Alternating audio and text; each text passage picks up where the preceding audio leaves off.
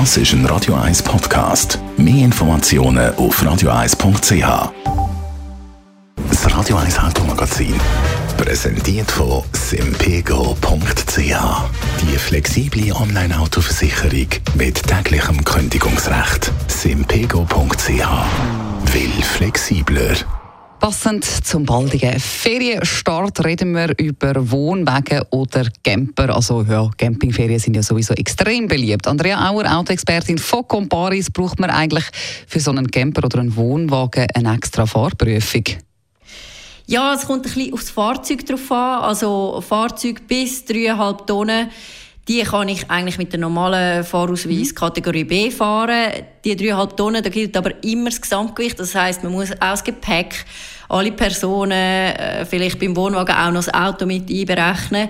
Wenn jetzt die 3,5 Tonnen überschritten werden, dann bräuchte es eine extra Fahrprüfung, wo man dann wirklich nochmal eine Theorie- und eine Praxisprüfung muss machen muss. Was ist eigentlich besser, wenn man verreisen will? So einen Wohnwagen, den man anhängt, oder ein VW-Büsschen oder ein Minibus?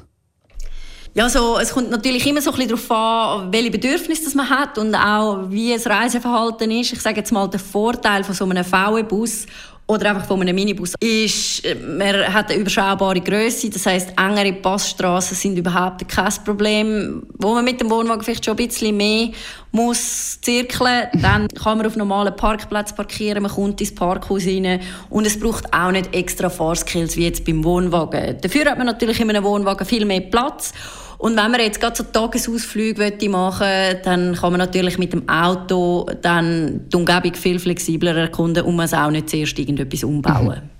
Was empfiehlst du als Vorbereitung für Leute, die Camping-Neuling sind? Ja, also wenn jetzt mit dem Auto und der Versicherung alles geklärt ist, du dein Auto hast, dann will ich mal sicher drei Punkte beachten. Das erste ist, dass bevor du losfährst, das Auto kennenlernst, Du musst natürlich nicht alle technischen Details auswendig lernen, aber sicher einfach mal alles so ein bisschen ausprobiert haben. Dann, wo würde ich überhaupt übernachten? Einfach ins Blaue rausfahren könnte dann halt noch schwierig werden, weil doch auch gerade die beliebten Campingplätze auch schnell mal ausgebucht sind. Vor allem, wenn jetzt jeder in der Schweiz Ferien macht.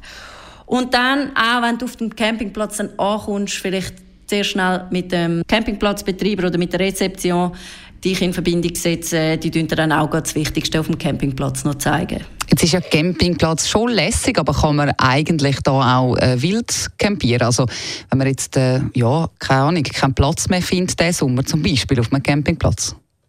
Nein, also Wildcampieren ist in der Schweiz grundsätzlich verboten. Es ist aber alles kantonal bzw. auf Gemeindeebene geregelt.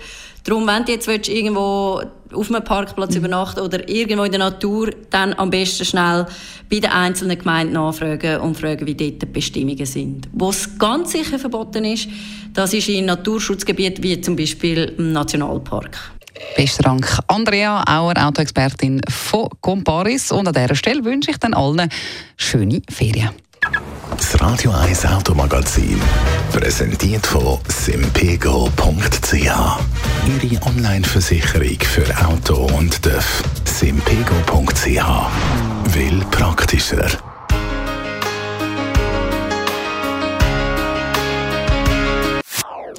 Das ist ein Radio 1 Podcast. Mehr Informationen auf radio1.ch.